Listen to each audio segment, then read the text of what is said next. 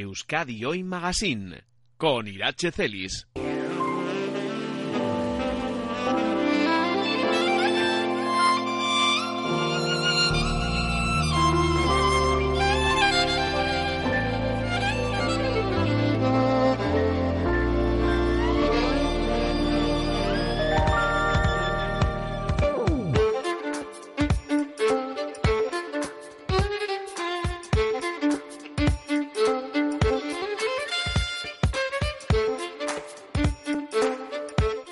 Mañana jueves 14 de noviembre es el Día Mundial de la Diabetes, conmemoración que se convierte un año más en la oportunidad perfecta para poner el foco en las causas, síntomas, complicaciones y tratamiento de esta enfermedad cuya prevalencia, como os venimos contando, sigue en aumento. Solo en Euskadi alrededor de 220.000 personas conviven con la diabetes, aunque se estima que entre un 35 y un 40% estarían sin diagnosticar. En el caso de la comunidad foral son en torno a 37.000 los diagnósticos de una enfermedad que afectaría a 50.000 navarros y navarras. Ponemos el foco, la mirada en Álava, para saludar a Paco García de la Torre, presidente de ADA, la Asociación de Diabetes de Álava. Paco, ¿qué tal? Muy buenos días, Egunon. Hola, buenos días, Egunon. Siempre ponemos, eh, en este caso, el subrayado en el porcentaje de personas que están sin diagnosticar, precisamente para ser conscientes de la necesidad de seguir apostando por una verdadera educación en diabetes, ¿verdad? Mira, efectivamente, la diabetes es una enfermedad que se llama la enfermedad silenciosa. No nos damos cuenta cuando ya no hay más cáscaras ni vuelta de hoja. Entonces, igual que somos capaces, o la Administración es capaz de hacer campañas de prevención de accidentes en carretera, etcétera, tiene que plantearse de alguna forma el hacer una serie de también recomendaciones o una serie de prevenciones para que la gente tome conciencia de la situación. Pero claro, no es desde que vayas al médico y te diga, ah, tienes un poco de azúcar, eso no, es que tienes ya diabetes. Y una vez que la adquieres ya no es una enfermedad que es irreversible. Podrás tenerla mejor, peor, más tratable, menos tratable, pero eso no se lo quita ya nadie. Desde luego. Es una labor esta de la educación a la que en nada contribuís pues, a través de cursos, de charlas, grupos de, de autoayuda. Cualquier herramienta es válida en este caso, Paco. Sí, sí, efectivamente. Una vez que la gente se asocia, aquí tiene una serie de posibilidades de mm, ampliar su formación, tanto un punto de vista directo, como has comentado, a través de cursos de alimentación, de cocina, cursos del pie diabético, que la relación de diabetes y, los ojos, etcétera. Porque claro, cuando coges diabetes adquieres un montón de posibles añadidos en cuanto a deterioro del cuerpo. Está el tema de la hipertensión, el, el tema de la obesidad, etcétera. Entonces nosotros, en la medida de nuestras posibilidades, intentamos que las personas asociadas puedan, digamos, ampliar esos conocimientos. Y luego también tenemos otra serie de, mm, digamos, ofertas o posibilidades de que la gente tenga, pues, eh, igual que el podólogo a precio reducido, que pueda tener a un psicólogo, porque hay unos elementos que tenemos que tener en cuenta en cuanto a que la persona que coge diabetes la coge ella pero y su entorno. Exacto. La familia. El impacto es, para todos, ¿verdad? También para el entorno. Claro, claro. Entonces, bueno, pues en algunos casos la atención psicológica y la ayuda no viene nada mal. y, y, luego también grupos de autoayuda, grupos que se juntan pues para comentar, pues mira, yo he hecho un viaje a tal sitio y es mejor llevar este material, este otro, etcétera. Las posibilidades son inmensas. Hombre, qué importante además eh, tener esos espacios, ¿no? Eh, porque al final estamos hablando de una enfermedad crónica y efectivamente hay que aprender a convivir con ella. Y, qué mejor espejo que quien eh, ya nos lleva un poquito la delantera, ¿no? Claro, claro. Eh, la gente que tiene esa experiencia, aunque luego el tratamiento es individualizado, porque claro, que la persona es un mundo, pero sí hay elementos comunes que, eh, digamos, la consulta o el comentario de una persona que ha pasado por esas situaciones, pues ya te orientan y te ayudan un poco a que, digamos, tu acción sea mucho más efectiva. Mm. Estamos en víspera del Día Mundial de la Diabetes, una buena ocasión también para reforzar ese dato de que el 80% de los casos, en este caso hablamos de diabetes tipo 2, podrían evitarse. Nos lo tenemos, lo tenemos que interiorizar, Paco, porque es que está en nuestra mano eh, el no eh, ser diagnosticados de, diabetes. Y estamos viendo, sin embargo, diagnósticos cada vez más tempranos, en edades más, más tempranas tenemos unos casos cada vez más significativos de niños y jóvenes con ya con prevención o con diabetes tipo 2 y eso está es, eh, es un tema muy claro. Tanto los temas de, de, la, de los hantokis en los colegios que tienen que empezar a plantearse que las dietas tienen que ser más tipo mediterráneo y la parte de la actividad física. La actividad física no es hacer gimnasia en el colegio. La actividad física, igual que a un niño se le enseña matemáticas que luego le serán, o, literatura que le será útil luego en su vida eh, diaria, profesional o, o, no, o social, la educación física es lo mismo. No le estamos enseñando a que coja unos hábitos y unas, eh, digamos, unas formas de, de vida saludables. Y una cosa con la otra, precisamente hace que sea un elemento más a, a, o sea, que nos ayude a evitar la aparición de diabetes en edades, como has comentado tú muy bien, cada vez más tempranas, que tenemos auténticos problemas ya con niños y jóvenes con una obesidad terrible y claro, eso les genera automáticamente todos estos problemas, incluidas la diabetes. Es tremendo porque además en el ámbito escolar no es fácil gestionar enfermedades como la diabetes. Eh, de hecho, esta misma semana, el lunes concretamente, y dentro de las actividades que habéis programado en torno al Día Mundial de, de la Diabetes, reuníais en Dendarabara a un interesante plantel de, ponentes para charlar concretamente sobre menores con diabetes tipo 1 en el ámbito escolar, que son los casos menores en este caso, son menos pero insistimos, no es fácil convivir en, este ámbito con una enfermedad como la diabetes, sobre todo por esa falta de educación también, ¿no? A la que apelábamos antes. Sí, hasta ahora hemos estado hablando de diabetes tipo 2, que bueno, es la que suele surgir generalmente, pues vida sedentaria, gente mayor, pues también porque el cuerpo se va deteriorando y el páncreas, pues también llega un momento en que, igual que otro organismo, pues también colapsa. Hmm. Exactamente. Pero la diabetes tipo 1, que realmente esa es mucho más preocupante, esa aparece, no sabe por qué, aparece y aparece. Y desgraciadamente están apareciendo, en, eh, generalmente suele aparecer en niños y jóvenes. Tenemos casos desde un año que le aparece diabetes con tipo 1 con un año de 2, de 5, 12, 14, 18. Pero bueno, desgraciadamente están apareciendo muchos casos de niños y niñas muy jovencitas que están que, que, se debutan. Claro ese debut para la familia es terrible es un mundo que no conocen. Eh, hay veces que los mayores no lo conocemos como te puedes imaginar un niño de un año que no sabe casi ni hablar que a ver cómo, cómo, negocias todo eso. Pero luego se complica cuando ese niño tiene que tener sus pautas de vida normal y corriente. No tenemos que estigmatizarle no tenemos que separarle de su posible grupo de amigos o su, o su posible educación digamos normal no eh, entonces claro nos planteamos el problema de que en el Hantoki, pues eh, los igual que son ahora mismo eh, cuando se hace la eh, la oferta, digamos, a los diferentes catering, que dicen, bueno, pues sí, tenemos, hay, que haber menús veganos, hay que tener menús, pues, para gente de, otras religiones que no comen determinados alimentos, los celíacos, etcétera, y sin embargo no hay un menú para, para niños o niñas con diabetes. Dicen, dicen, no, es bajo en azúcar, eso no vale. Eh, los niños y niñas con diabetes tipo 1 tienen que saber cuáles son sus raciones. Sus raciones son X cantidades de hidrato de carbono, X cantidades tienen que estar muy bien medidas, muy bien pesadas, para que el niño automáticamente haga su, su comparación y se las inyecte. Claro, el Hantoki dice que es una responsabilidad del colegio, educación, educación dice que es una responsabilidad de sanidad, uno es por el otro, el niño ahí se encuentra y la niña se encuentran ahí desamparados en el sentido literal muchas veces de la palabra en el Hantoki. Eh, tenemos casos de, de, que la unidad familiar, un padre o una madre, tiene que dejar de trabajar solo por atender a esos niños y a esas niñas en esos momentos de... Eh, en la hora de, la comida, ¿no? Claro, estamos hablando de que el niño está muchas más horas en el colegio. Eso le puede dar, porque está haciendo una clase de educación física o una, una clase estresante de otra asignatura en el recreo. hay, etapas, ¿no? Pues no sé, en periodo de exámenes, por ejemplo, ¿no? Con todo lo que supone de nervios, pues que pueden tener una crisis, ¿no? Exactamente. Entonces, claro, la, no es un tema eh, solo de que el que les ponemos una enfermera, que sí sería una solución y que le ayuda, igual que le ayuda a un niño celíaco o a una niña con un tema de, otra enfermedad, de alergias, por ejemplo. Entonces, bueno, eso es una situación que se está dando ya en alguna otra provincia cercana y, hermana, pero desgraciadamente parece que en algunas veces no jugamos todos en la, misma liga.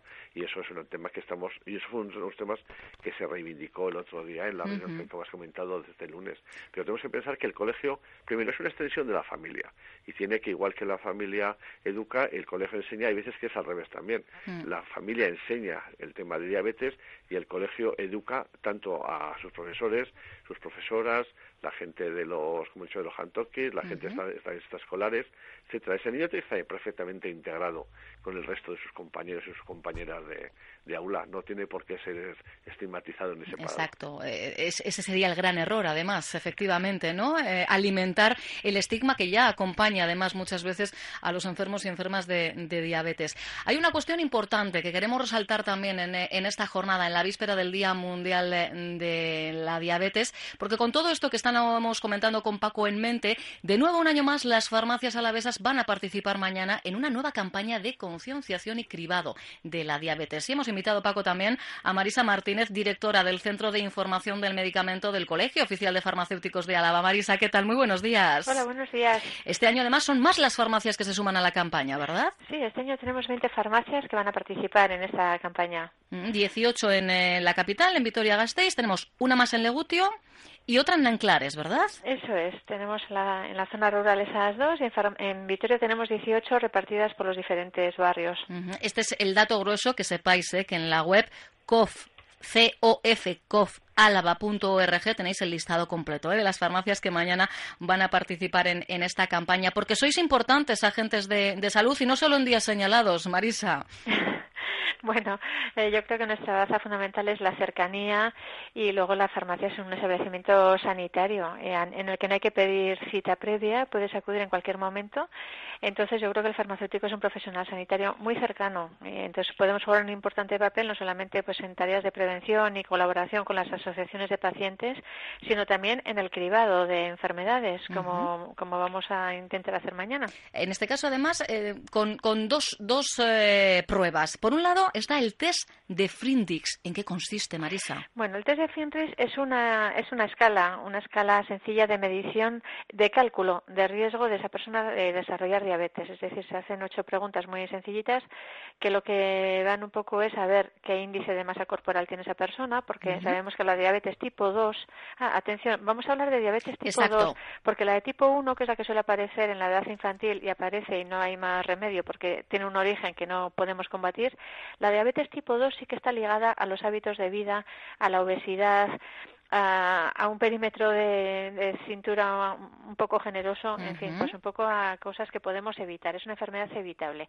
Entonces, ¿qué riesgo tiene una persona de desarrollar diabetes tipo 2? Pues depende eh, de su masa corporal, de sus hábitos alimenticios, eh, bueno, de si hay otras personas con diabetes tipo 2 en la familia, porque esto también se agrupa por familias y de otra serie de factores. Entonces, en función de la puntuación que alcance en ese cuestionario, que, es la escala FinRisk, eh, vamos a poder calcular, bueno, pues tienes más o menos riesgo y en función de ese riesgo, solamente con eso vamos a poder darle unos, unas pautas nutricionales y consejos de hábitos de vida.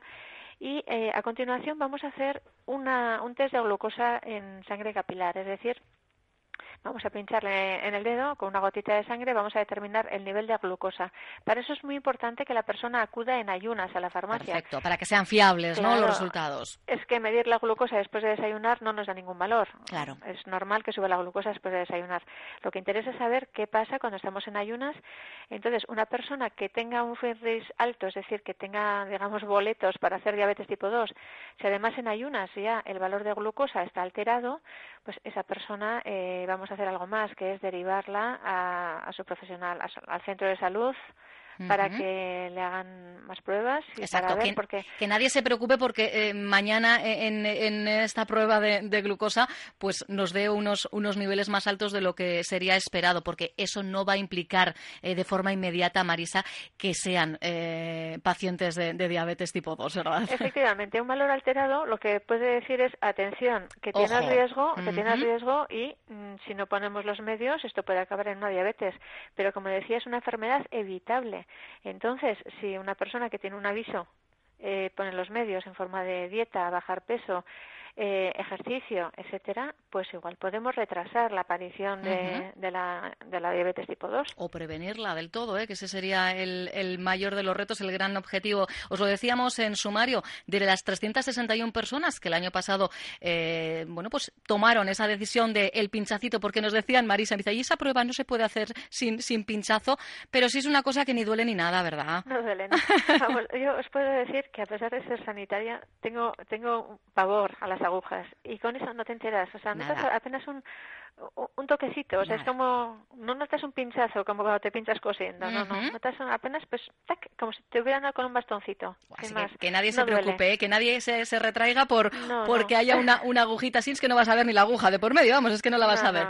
pues lo decía, el año pasado de 361 personas que se hicieron eh, este, este test, 47, en 47, bueno, pues se detectaron niveles anormales de glucosa y fueron, como bien nos decía Marisa, derivadas a sus respectivos centros de, de salud. Paco, qué importante es esta complicidad eh, con los farmacéuticos y farmacéuticas, ¿verdad? Nosotros estamos encantados, no solo porque el día 14, el Día Mundial de Diabetes, colaboran ya de manera habitual unos estos últimos años, sino porque, como muy bien ha comentado Marisa, por cierto, hola Marisa. Hola, buenos días, Ya estamos en Party ¿Has visto qué bien? eh, lo, eh, lo, ha comentado muy bien, es un, es un profesional sanitario próximo al ciudadano. Es una persona que en el caso de que tenga cualquier tipo de duda no tiene que andar pidiendo hora ni tiene que hacer nada. Además, generalmente las personas de las farmacias, digamos, son eh, eh son, eh, son personas eh, amigas en el sentido de proximidad. vamos siempre a la misma farmacia, tenemos mucha relación con esa persona que nos atiende. Cualquier duda que, que tenemos sabemos que nos la va a solucionar. Exacto, a veces en pautas de medicación, ¿no? Que no las tenemos, no nos han quedado claras. Lo ha comentado muy bien Marisa, diabetes tipo 1 generalmente está pautado por su endocrino respectivo. Entonces, hay poco margen de maniobra. Pero para los de tipo 2 sí, porque la casuística es mucho más grande. Y luego tenemos que tener en cuenta también, que hemos comentado antes, que si bien la gente, eh, lo he dicho antes, la gente mayor sí. Eh, tiene, puede tener un entorno familiar, desgraciadamente hay mucha gente mayor que se encuentra, entre comillas, sola. Eh, y, a quién consulta, y a quién le dice, oye, dice, oye, no tengo una hija a la que recurrir, no tengo nada. dice, bueno, su farmacéutico, su farmacéutica le va a orientar. Y entonces es un punto en algunos casos hasta fundamental y clave a la hora de que, de que se tome bien su medicación, de revigilarle que tenga su pastillero al día, de que no se salte tomas, porque eh, eh, la farmacéutica o el farmacéutico sabe cada cuánto hay que tomar la despensa. Y si este señor esta señora dice que su medicación le dura más de lo normal no aquí hay falla algo. Y esa proximidad es la que nos nos puede en, muchos casos o en algunos casos alertar de esas de esas cosas que no funcionan o que no van bien e incluso alertar a su a su centro de salud de cabecera para decirle oye aquí tenemos un posible dato de que algo algo no está fallando sí está claro que les tenemos que invitar a la mesa en navidad a nuestros farmacéuticos y farmacéuticas es, que son uno más eh, de la familia. Con la condición de que no ponga muchas pegas en el menú. Eso es, eso. Será un menú saludable, en todo caso. El tiempo se me va, pero yo no quiero dejar de recordar que el domingo, este domingo 17, Paco, tenéis una cita en la plaza de la provincia de, Vitoria-Gasteiz. Sí, efectivamente. El, domingo, en torno al Día Mundial, hacemos una pequeña fiesta, en este caso en la plaza de la provincia, aquí en Vitoria-Gasteiz.